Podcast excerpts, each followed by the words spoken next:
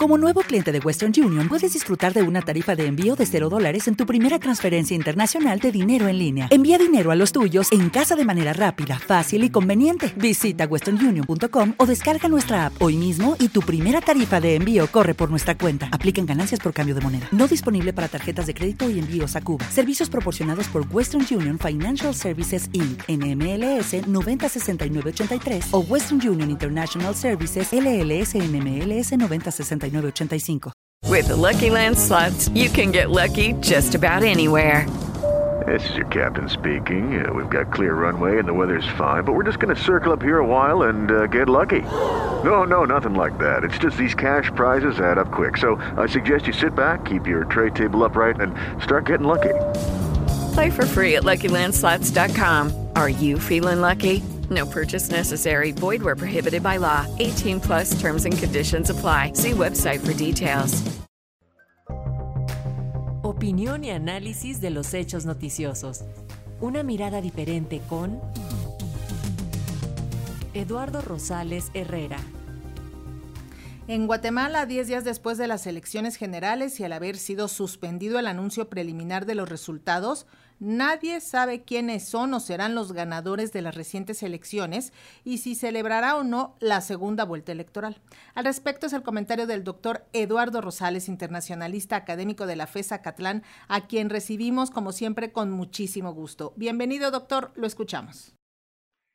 Querida Lenin, queridos amigos radioescuchas, el pasado 25 de junio se llevaron a cabo elecciones generales en Guatemala para elegir 160 diputados al Congreso, 20 al Parlamento Centroamericano y alcaldes de 340 municipios de los 22 estados que conforman ese país.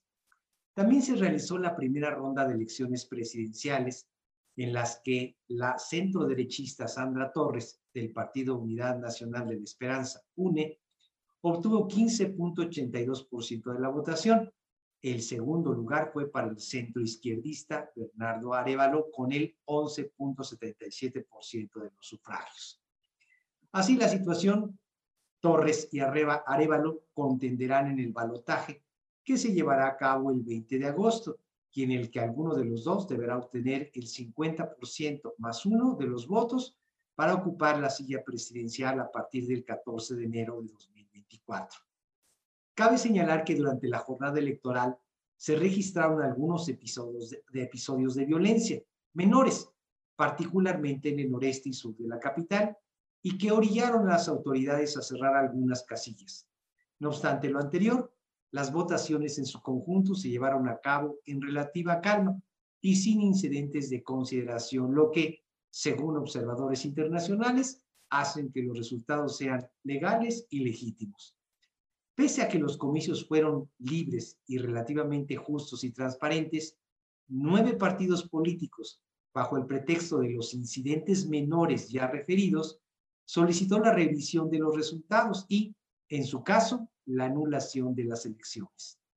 La Corte de Constitucionalidad, máximo tribunal guatemalteco, haciendo eco de esta petición, ordenó al Tribunal Supremo Electoral que no oficializara los resultados de la elección hasta que se revise la jornada en su conjunto.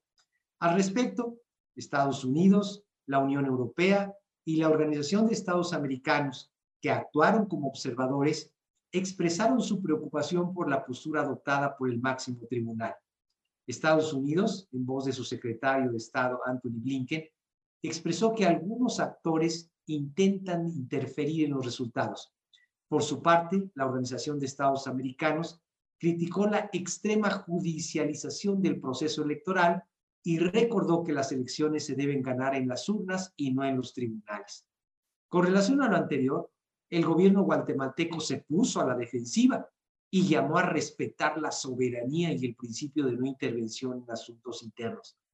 El trasfondo de este asunto es que detrás de la medida ordenada por la Corte de Constitucionalidad se esconde la intención de invalidar los resultados para que el candidato de la centroizquierda, Bernardo Arevalo, del partido denominado Movimiento Semilla, quede fuera de la contienda y que candidatas como Suri Ríos, e hija del exdictador Efraín Ríos Montt, y quien también contendió en estos comicios ocupe el segundo lugar para que enfrente a Sandra Torres en el balotaje.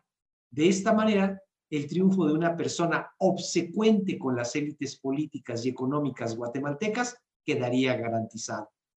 Los poderes fácticos consideran que Bernardo Arevalo podría poner en peligro las prebendas de las que actualmente gozan los cárteles inmobiliarios y de las medicinas. Y, por ejemplo, y desde luego, los cárteles de las drogas y del tráfico de migrantes. Durante el gobierno del saliente Alejandro Yamatei, los poderes legislativo, judicial y electoral fueron secuestrados por el poder ejecutivo, mismo que pactó con las élites políticas, económicas y militares para que se defiendan sus oscuros intereses. Por lo que se refiere al Poder Judicial, es necesario señalar que la Corte de Constitucionalidad y el Tribunal Supremo Electoral debieron renovar a sus miembros desde hace cuatro años. Sin embargo, ello no ocurrió y siguen presentes y actuantes de manera por demás arbitraria e ilegal. En los últimos años, el Poder Ejecutivo de ese país también se puso al servicio de la industria farmacéutica y de la construcción.